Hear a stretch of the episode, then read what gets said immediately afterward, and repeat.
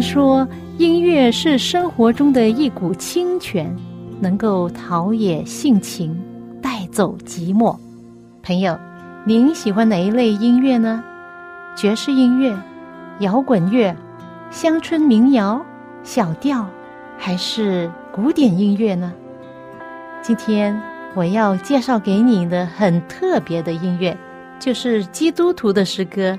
这些诗歌更能够表达出人性本质里面的良善，对爱与被爱的向往，对人与人之间和人与上帝之间最真诚的感觉。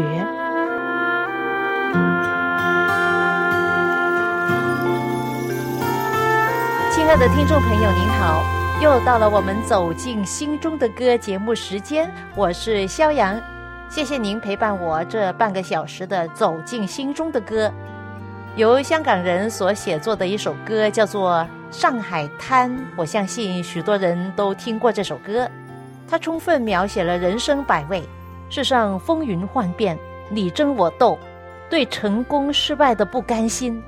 写歌词的是香港的王坚先生，他非常幽默。他说，在他拉肚子的经验中。歌词就奔流出来，浪奔浪流，万里滔滔江水永不休。这样的歌词，浪奔浪流，万里滔滔江水永不休。淘尽了世间事，混作滔滔一片潮流。于是他就跟作曲家。顾家辉打电话告诉他的创作灵感，顾家辉先生在电话中就把曲子唱出来，而王坚呢就用二十分钟就把这《上海滩》的歌词填好了。后来这首歌流行广阔，也成了华语歌坛中的经典作品。为什么我会提起这首歌呢？因为最近我读到一位很有名的历史人物的生平。就想起了这首歌，描写到人与人之间的那种争斗、仇恨、爱恨不分。他是谁？就是发动第二次世界大战的德国纳粹党元首希特勒。他以为他所做的是爱国行为，但是却刚刚相反。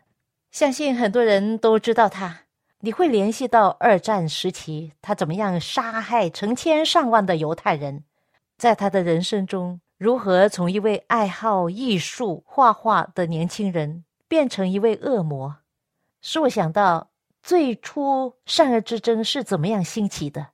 圣经告诉我们说，天上有了战争，是善与恶、撒旦和耶稣基督之间的战争，而这个战争从天上一直打到地上，直到今天从来没有停止过。我相信，无论是这个世界的善恶之争，还是我们自己个人内心里面的善恶之争，都在强烈影响到每一个生灵今生和来世的福慧。亲爱的朋友，如果你因为别人得罪你，或者是受了伤害，心中感觉非常不平，甚至产生仇恨，那么千万不要被恶所胜，而是要以善胜恶。诗篇三十七篇有一段这样的话说。不要为作恶的心怀不平，也不要向那行不义的生出嫉妒，因为他们如草快被割下，又如青菜快要枯干。你当倚靠上帝而行善，住在地上以他的现实为粮，又要以耶和华为乐，他就将你心里所求的赐给你。不要为作恶的心怀不平。向他们心生嫉妒，他们如草快被割下，又像青菜快要枯干。来自天韵诗歌的一首经文歌，叫乐善歌。圣经说得好，他说：“不要为作恶的人心怀不平，他们终必好像草一样枯干。”向他们心生嫉妒，他们如草快被割下，又像青菜。依靠神而行神，以他的心事为粮。你当常以神而喜乐，他就将你心里所求的赐给你，赐给你。不要为作恶的心怀不平，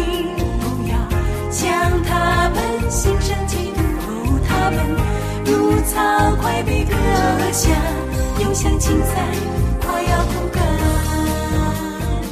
刚才我提到德国的希特勒，我不知道大家对他有多少的了解。原来啊，他本来不是德国人。在一八八九年四月，他出生于奥地利，父亲是一位海关文职人员。他有一个很不愉快的童年，小时候经常遭到同学的欺凌，可能是因为这一段童年的阴影，促使他产生后来强烈的报复思想。他中学时期学习成绩很差，只有画画这门课是优等，因此在学校没有毕业就退学了。他父亲在他童年的时候已经去世了，而他的母亲在他二十岁的时候也患病去世了，父母双亡，他的生活越来越困难。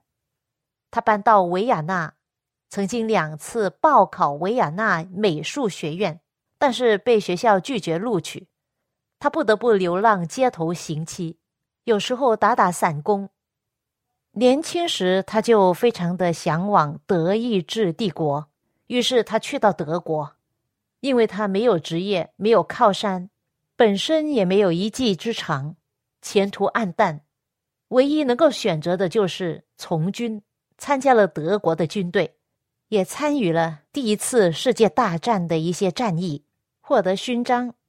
希特勒很早的时候就接触了狂热的民族主义思想，在维也纳的时候，他又阅读了大量的宣传种族优越的思想书籍，因此他从很年轻的时候就已经沉溺于种族优越的思想之中。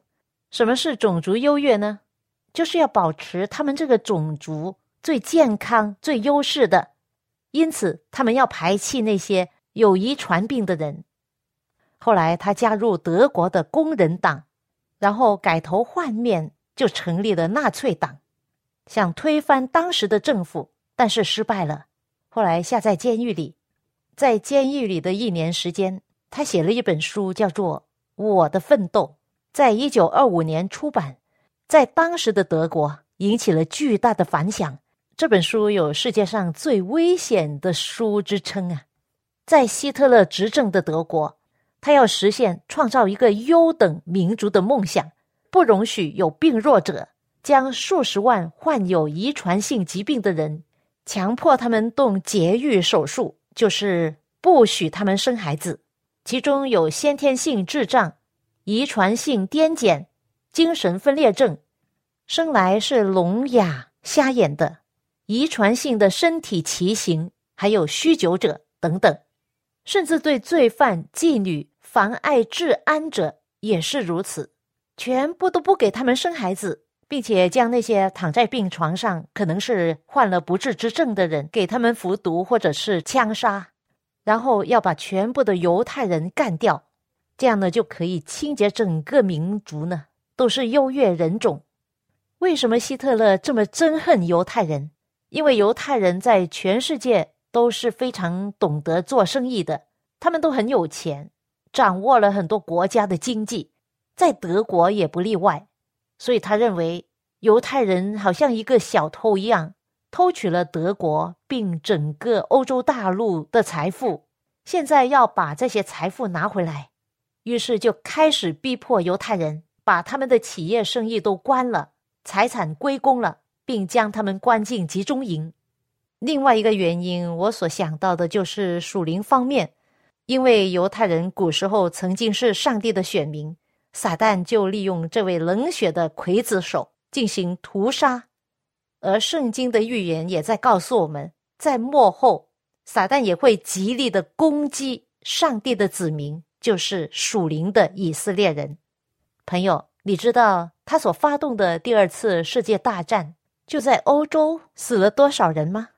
在希特勒和他的种族主义政治形态领导之下，德国纳粹政权屠杀了至少五百五十万，包括犹太人和身心障碍者。这些人被视为不受欢迎的少数族类，同时也造成了二千九百三十万军人以及平民的死亡，其中平民的死亡数量为人类战争史上最高，使得二战成为人类历史上死亡数量最高的战争。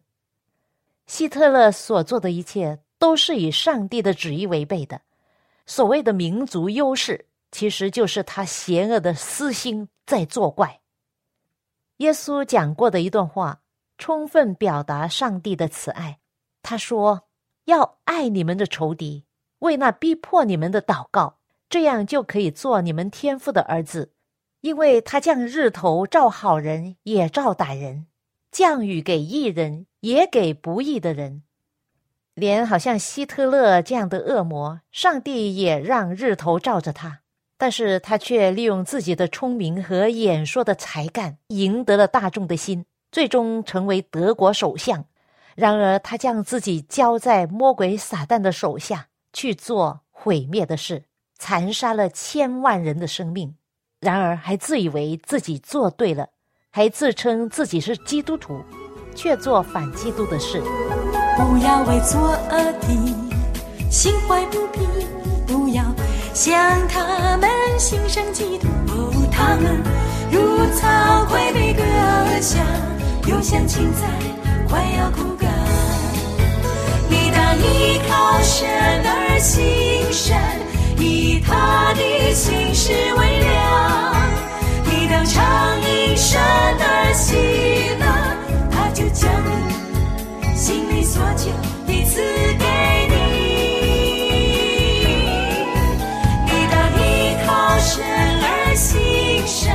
以他的心事为粮，你当常以神而喜乐，他就将你心里所求，他就将你心里所求赐给你。后来希特勒是怎么死的呢？一九四五年四月二十八日，二战结束之前，苏联红军占领了德国的柏林市。为了避免被苏联红军逮捕，希特勒与他的情人艾娃·布鲁恩举行婚礼。他们结了婚不到两天就自杀身亡，那时候他才五十六岁。在这世界上，有许多自称是基督徒的人，其实是冒名的基督徒。你说是吗？魔鬼撒旦在这个世界上主要的伎俩就是迷惑人。当一个人远离上帝，就会落在鬼魔的手中，而成了他的工具。因此，在圣经诗篇第一篇的话，这样教导我们说：“不从恶人的计谋，不占罪人的道路，不做亵慢人的作为，不喜爱愚昧的行为，唯喜爱上帝的律法。”昼夜不住的思想，这人变为有福，变为有福。他像一棵树在溪水旁，按时结果子，叶子不枯干。因他一切所行，主要是他顺利；一切所行，主要是他顺利。跟着在第四节又说，恶人并不是这样，乃像糠皮被风吹散。因此，当审判的时候，恶人必站立不住，恶人的道路却必灭亡。同样的，第二次世界大战结束之后，法庭裁判的那些刽子手，在天上的法庭，上帝也要审判世人。耶稣说：“时候要到。”凡在坟墓里的，都要听见他的声音，就出来；行善的复活得生，作恶的复活定罪。今天上帝恩典的门还为世人开着，但是总有一天，恩典的门会关。那时候，不信耶稣的人，没有耶稣生命的人，都会像希特勒一样死路一条。因此，朋友。我们今天就要来到耶稣跟前，把所有的罪恶交给他，让他亲自的赦免我们的罪，并打开心门，让他进到你的生命之中。你若要卸下所挑中罪担，开心门让耶稣进来。若想要重生为主做新人，开心门让耶稣进来。现在劝你莫怀疑，将耶稣宴请。现在把心门敞开，让耶稣救主快进来。若想要身心清洁白如雪，开心门让耶稣进来。主恩如泉源能洗除罪孽。开心门让耶稣进来。现在劝你莫怀疑，不再将耶稣厌弃。现在把心门敞开，让耶稣救主快进来。一首古老的赞美诗《开心门迎主》，是我跟正文弟兄最近录制的。作词作曲是一位美国女士，名字叫 Lydia Morris。她在一八六二年出世，一直活到一九二九年。她生长在一个基督徒家庭。一八八一年，她嫁给了一位基督徒 Morris 先生。他们夫妇俩在教会都热心的服务，参与圣工。当她大概三十出头的时候，她就开始写诗歌。他一生中有上千首的诗歌，都是他自己作词作曲的。这些诗歌作品多数是在他做家务的时候，上帝给他灵感而写成的。在他五十一岁的时候，他的视力开始有毛病，看东西不清楚。他的儿子就为他做了一块八点五米长的板，上面有音乐的五线谱，让他继续可以为上帝创作诗歌。这首诗歌的灵感也是非常的奇特。她和她丈夫经常出席不同地方的帐篷大会。在一八九八年，她在出席一个帐篷大会的时候，当台上的主讲人邀请大家接受耶稣的救恩，在她旁边有一位内心充满了挣扎的女士，响应了邀请。莉迪亚将手搭在她的肩膀上，对她说：“现在你不需要再怀疑了。”旁边有一位带会众唱歌的弟兄也参与他们的对话，说：“不要拒绝耶稣了。”跟着那位主讲人也加一把嘴说：“现在你要把心门敞开。”最后，莉迪亚就说：“让耶稣救主快快进来。”这几句话就是这首歌的灵感。后来，这几句话就成了这首歌的副歌。当天晚上，莉迪亚坐下来，拿着笔写出她的灵感和感动。在这帐篷大会结束之前，她把这歌词加音乐，就完成了整首歌的创作。满心有忧愁无法得安慰，开心门让耶稣进来。灵性又缺乏无人能补足，开心门让耶稣进来。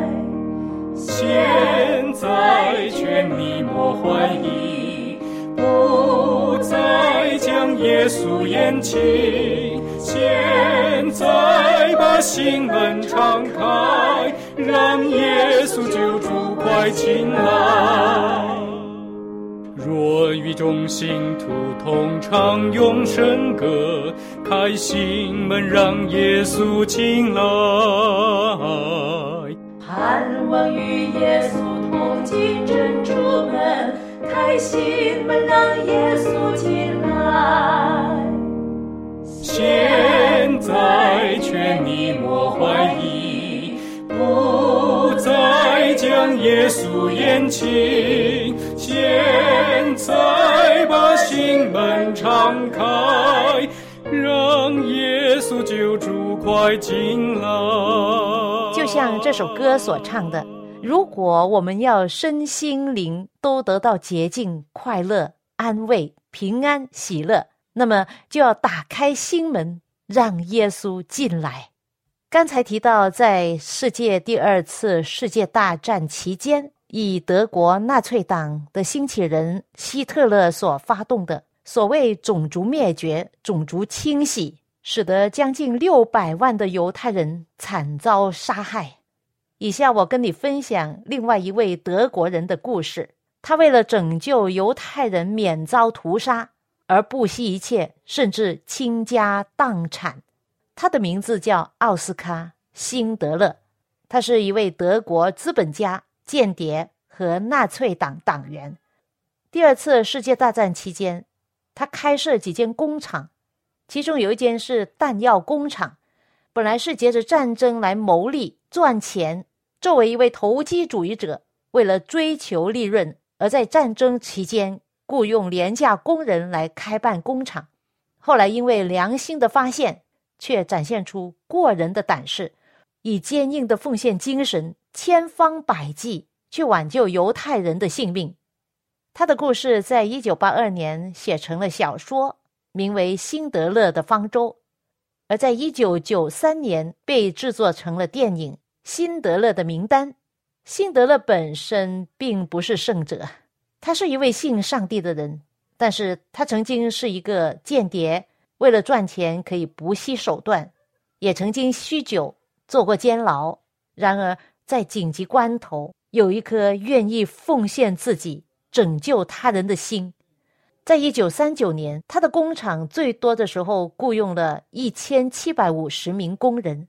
而在一九四四年呢，这些工人当中大约一千名是犹太人，而他自己呢，通过人脉，甚至向纳粹军官送去大数量的贿赂，还有通过黑市才能获得贵重礼物来保护他工厂的工人的安全。为什么电影的名字是《辛德勒的名单》呢？原来就讲到。辛德勒本身是一位企业家，也是一位纳粹党员。这样特殊的身份，当他看到纳粹大规模要屠杀犹太人的时候，他就以老板来雇佣工人的名义，开出了一份一千二百人的名单，交给纳粹党卫军，把这些犹太人从集中营解救出来，到他在波兰南部的一个工厂，从而使他们免遭杀害。到二战结束时，辛德勒所有的积蓄都在贿赂中，或者是给工人们买需要的用品啊、粮食等等所耗尽了。后来他需要接受犹太人组织的援助来生活。战争结束之后，辛特勒有可能被逮捕和处决的危险。然而，因为有多人声明，也写了证明。让他呈交给美国人，证实自己曾经挽救了犹太人的性命，而其中的一个犹太人还将自己的金牙齿拔出来，用上面的黄金打造了一枚戒指送给他，上面刻上这样的字：“救人一命，如救苍生。”在一九六三年，以色列授予辛德勒国际艺人称号。另外，在一九六六年，德国政府联邦十字勋章。他在一九七四年十月九日去世，享年六十七岁。他的遗体安葬在耶路撒冷的谢安山，是唯一一位得以葬在这里的前纳粹党成员。那些被辛特勒拯救的犹太人和他们的后代，每年都会来到他的坟墓前祭祀他。也纪念他当年的壮举。在一九八三年一个电视纪录片中，节目之间引用他的一句话说：“当时我觉得犹太民族正在遭到毁灭，我对此别无选择，必须帮助他们。”作为一个德国商人、前纳粹党员，接着战争发财、曾经堕落犯罪的一个人。竟然能够不惜冒着生命危险救出一千几百位犹太人免遭杀害，后来使他们重获自由。犹太人非常感激他救命之恩。回顾历史，冒着生命危险而拯救自己民族的人还大有人在呢。我想到在旧约圣经的两个人物，第一位是参孙，上帝给他有无穷的能力，虽然他的人生并不完美，他被引诱犯罪，但是在关键时刻，他呼求上帝，上帝垂听他，重新赐给他能力，在他献出生命的同时，为他的民族打败仇敌。还有犹太人成为了波斯王后的以斯帖，当时在国王身边当官的也有一些小人，好像希特勒一样，要灭绝当地的犹太人。以斯帖的一位亲戚莫迪改就通知以斯帖，叫他进去见王，为犹太民族在王面前祈求。但是当时他已经没有见王有三十日了。任何人如果不蒙王的召见而擅自去见王的话，无论男女都会被致死，除非王向他伸出金杖。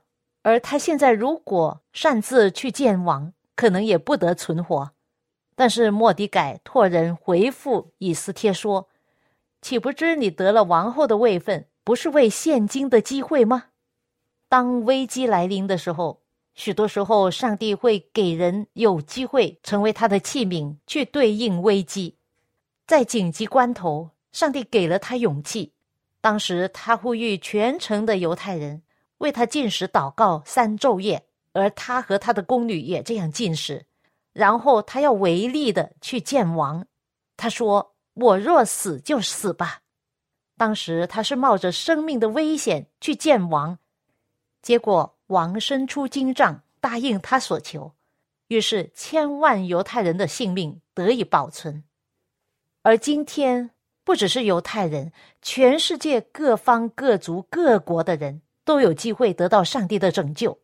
有一位犹太人，我们所相信的一位耶稣基督，他出自犹太人，然而他是全人类的救主。他为了拯救人类，不惜一切代价，牺牲自己。使一切凡信靠的人不至灭亡，反得永生。我们这些在世上的罪人，不是更应该的常常纪念这位为我们献上一切的救主，怀着感恩的心吗？朋友，再一次接着这首歌，呼吁大家将心门打开，接受主耶稣基督为你的主宰，并且每天向他献身感恩赞美。愿上帝大大赐福给你和你的家人。我们下一次走进心中的歌节目中再会吧。现在劝你莫怀疑，不再将耶稣厌弃。现在把心门敞开，让耶稣救主快进来。若与众信徒同唱永生歌，开心门让耶稣进来。盼望与耶稣同进珍珠门，开心门让耶稣进来。现在劝你莫怀疑不再将耶稣言情现在